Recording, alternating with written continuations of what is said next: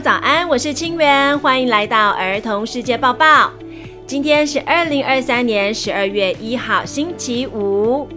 台湾宝可梦中心即将开幕，波音七八七梦幻客机首次降落南极，英国赢得捡垃圾世界杯。今天还有排湾族小听众担任请播报员，介绍他的家乡，欢迎大家去玩，记得听到最后哦。世界之大，千变万化，等不及跟你们分享世界大事。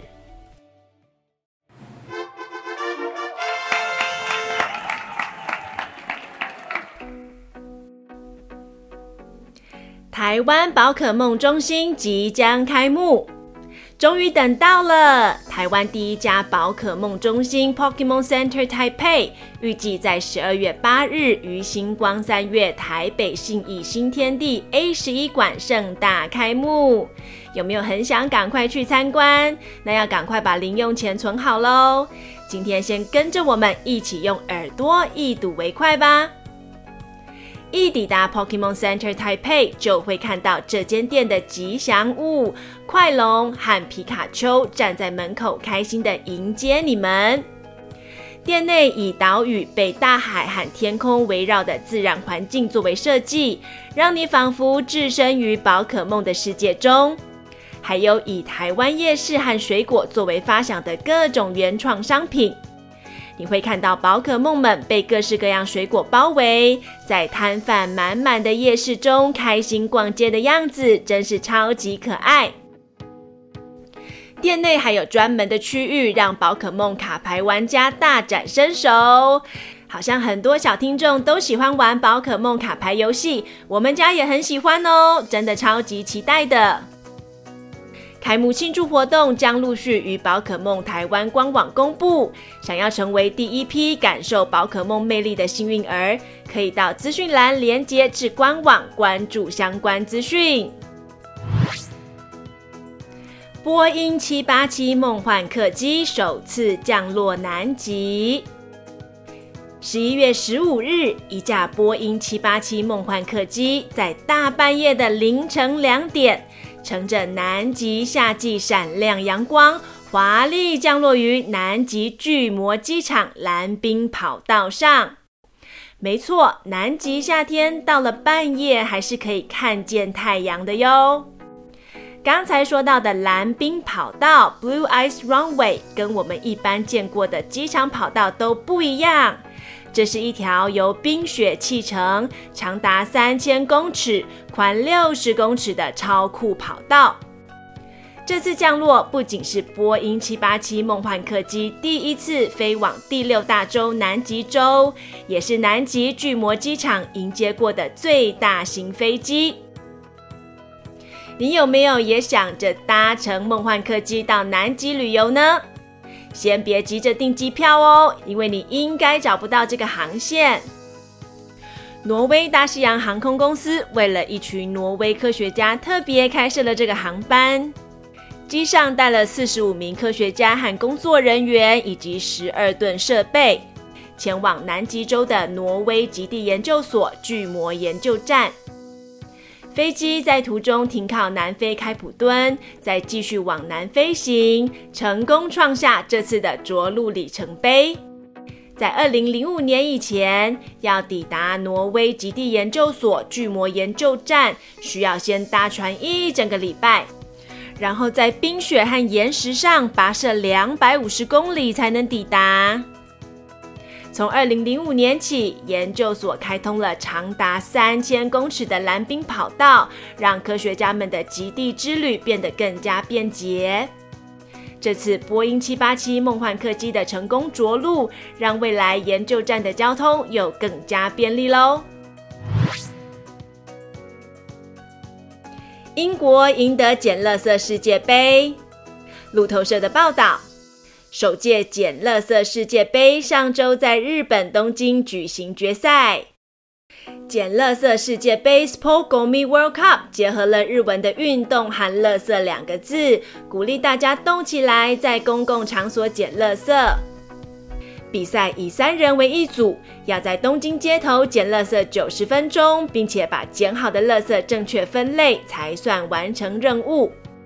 我们都知道日本以爱干净出名，美国参赛者也说，东京街头真的很不好找垃圾，要到矮树丛里翻找，或者仔细找找地上有没有烟头。参赛者发现，垃圾最常躲在别人看不到的地方。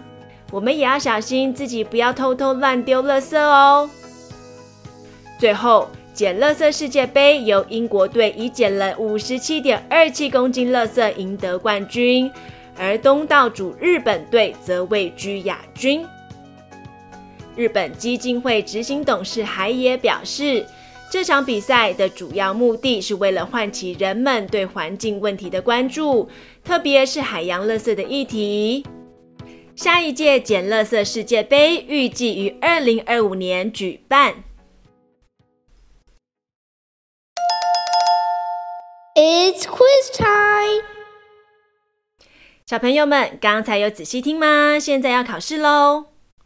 台湾宝可梦中心的吉祥物是哪两只宝可梦？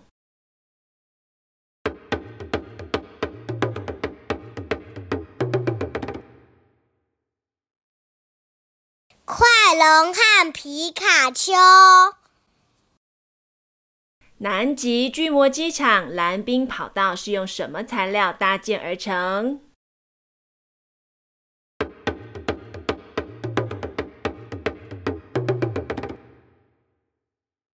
冰雪。捡垃圾世界杯主要目的是什么？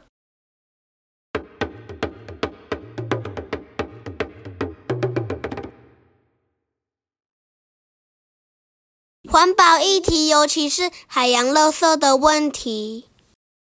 小朋友们都答对了吗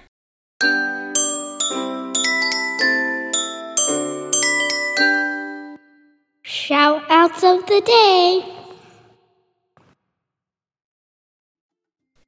这是一个专属于听众朋友的时间，在这里你可以为别人献上祝福或是感谢，也可以分享你的观点。今天来自屏东县马家乡的景浩要跟你们分享排湾族的特色建筑和祭典活动，以及邀请你们去他的家乡村庄玩。欢迎景浩播报员。大巴大巴大根的阿巴哥，大家好，我是屏大附小三年乙班的罗景浩。我来自屏东县马家乡北叶村，我是台湾族。我的村庄有原住民文化园区，那里有台湾族最有名的石板屋。石板屋的特色是用石板堆叠起来的，很坚固。还有还有排湾族的刺福球。很好玩哦，请大家快来参观哦！还有好玩的 DIY 活动，玛丽玛丽，谢谢大家。玛丽玛丽，没错，原住民族文化园区真的很好玩，我也去过了好多次。这个文化园区就位于景浩的村庄屏东县马家乡。